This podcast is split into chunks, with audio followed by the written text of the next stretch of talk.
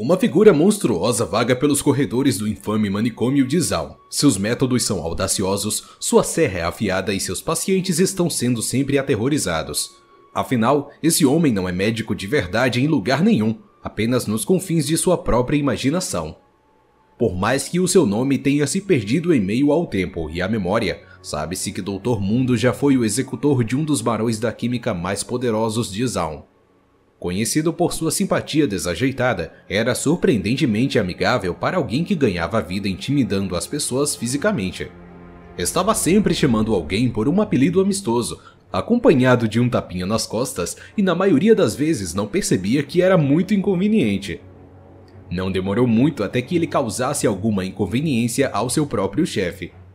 Determinado a fazer seu subordinado de exemplo, o Barão da Química o enviou para o manicômio Oswald, um lugar conhecido por tratamentos desumanos e curas questionáveis.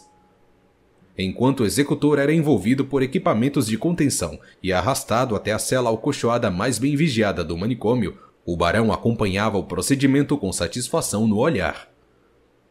Mês após mês, Dr. Mundo sofria horrores inimagináveis nas mãos daqueles que deveriam ser seus cuidadores.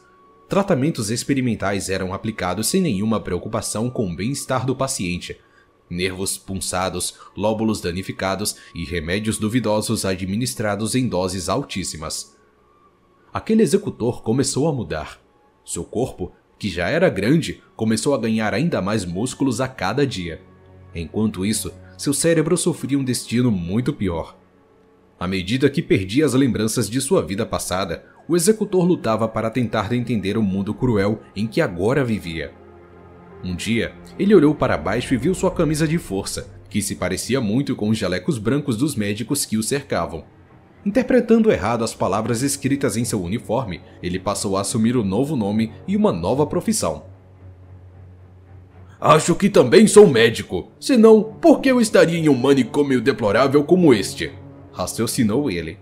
E todas essas pessoas devem ser meus pacientes. Enfim, chegou o dia em que o Barão da Química iria até o manicômio para liberar seu executor. No entanto, para sua surpresa, não havia ninguém para recebê-lo no saguão de entrada. Os corredores estavam vazios e silenciosos, exceto pelo murmúrio incoerente e baixo que vinha de um paciente alucinado em um dos quartos no final do corredor. O barão foi até o quarto de onde vinha o barulho e se deparou com uma visão horrenda. Incontáveis corpos espalhados por todo o chão, funcionários e pacientes desmembrados e irreconhecíveis. E ali, em meio aos corpos, estava uma monstruosidade gigantesca de pele roxa que balbuciava palavras ininteligíveis enquanto sua grande língua azul caía para fora da boca. Os músculos da criatura preenchiam suas roupas apertadas de forma grotesca, enquanto sua mão segurava firme o que parecia ser uma serra cirúrgica. O barão empalideceu ao olhar para o rosto do monstro e reconhecer seu antigo executor. O executor, que não se lembrava mais do seu chefe, viu apenas outro paciente que precisava desesperadamente de tratamento. A criatura roxa avançou empolgada na direção do Barão da Química enquanto balançava sua serra. Em resposta, o Barão da Química sacou sua pistola Quintec e atirou.